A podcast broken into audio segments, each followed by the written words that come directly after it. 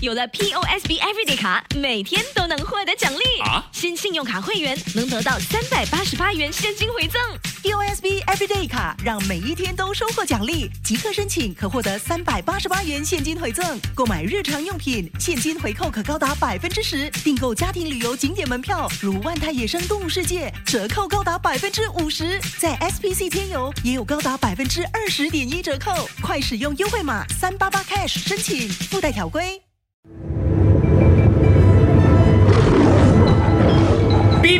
讲古，师承知多少？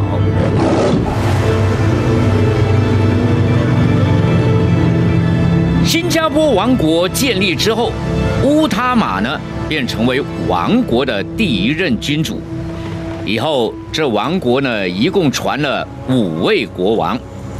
由于新加坡的地位非常的优越，处在航运的十字路口，他就吸引了印度和中国的商人前来这里做生意。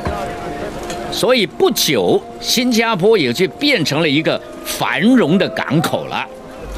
那么有个中国商人呢，叫汪大渊，在他的游记里也有提到，他曾经到过新加坡，并且称新加坡海边两块岩石的地方为龙牙门。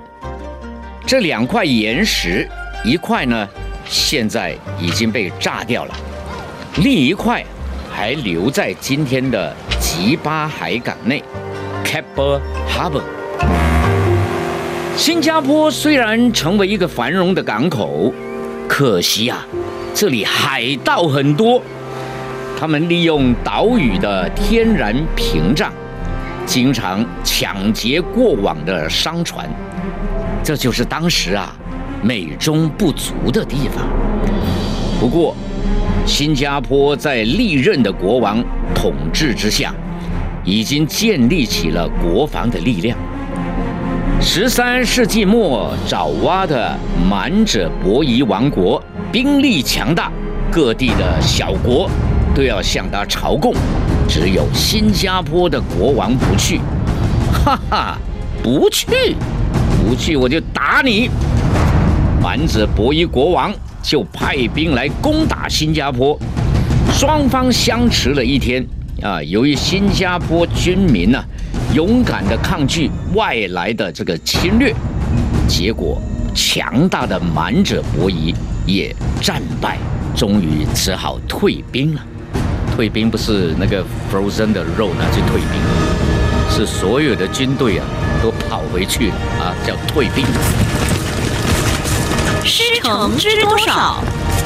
新加坡到了最后一位国王伊斯干达沙，他在位的时候呢，首相是山兰朱纳多波。由于首相呢怀恨国王，杀了他的女儿，于是他就写信给满者伯夷的国王，叫他出兵攻打新加坡。哼，太过分了！这一次呢，满者伯夷派了几百只大船跟小船，载了二十万的军队来进攻新加坡。哇，厉害呀、有二十万的军队。当他们的军队到达新加坡的时候，首相便偷偷的打开城门。你看，没有内鬼是不太可能成功的啊！这个首相就是内鬼啊，他让敌人呢，哇，顺顺利利的进来。结果，新加坡的人民受到敌人残酷的杀害，血流成河。首相一家人也在混乱中被杀死了啊！你看，做这种事情也是没有好下场的啊！伊斯干达沙，哎，被打败之后，只好带领剩下的兵士逃到马来半岛去。那么满者伯夷的军队呢，便在新加坡的河口留下了一块纪念的石碑，搜刮了很多财宝，然后就回爪哇去了。新加坡受到这么大的破坏之后，又从一个繁荣的港口回复到一个人口不多的渔村呢。虽然国王伊势甘达沙从马来半岛回来，但过不久也就，你懂，很伤心嘛，于是就郁郁不得志。然后就去世了。他的陵墓还留在今天的福康宁山脚下。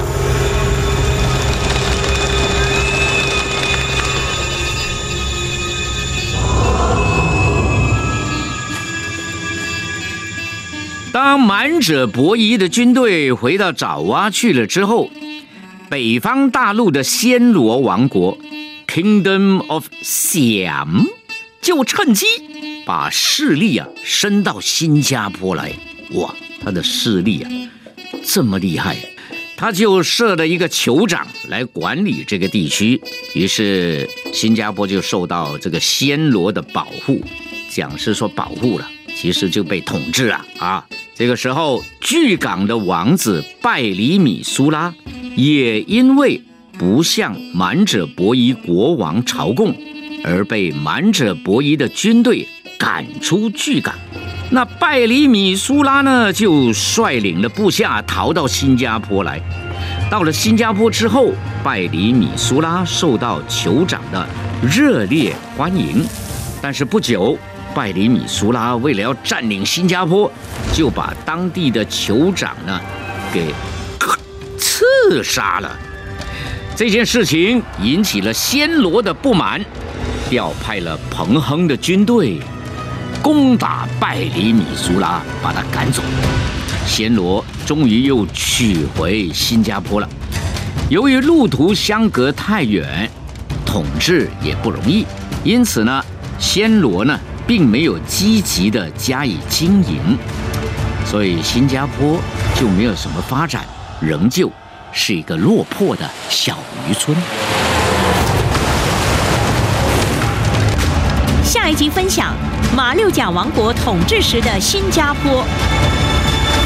即刻上 Me Listen 应用程序收听更多彬彬讲古的精彩故事。你也可以在 Spotify、Apple Podcasts 或 Google Podcasts 收听。有了 POSB Everyday 卡，每天都能获得奖励。啊！新信用卡会员能得到三百八十八元现金回赠。POSB Everyday 卡让每一天都收获奖励，即刻申请可获得三百八十八元现金回赠。购买日常用品，现金回扣可高达百分之十。订购家庭旅游景点门票，如万泰野生动物世界，折扣高达百分之五十。在 SPC 天游也有高达百分之二十点一折扣。快使用优惠码三八八 Cash 申请，附带条规。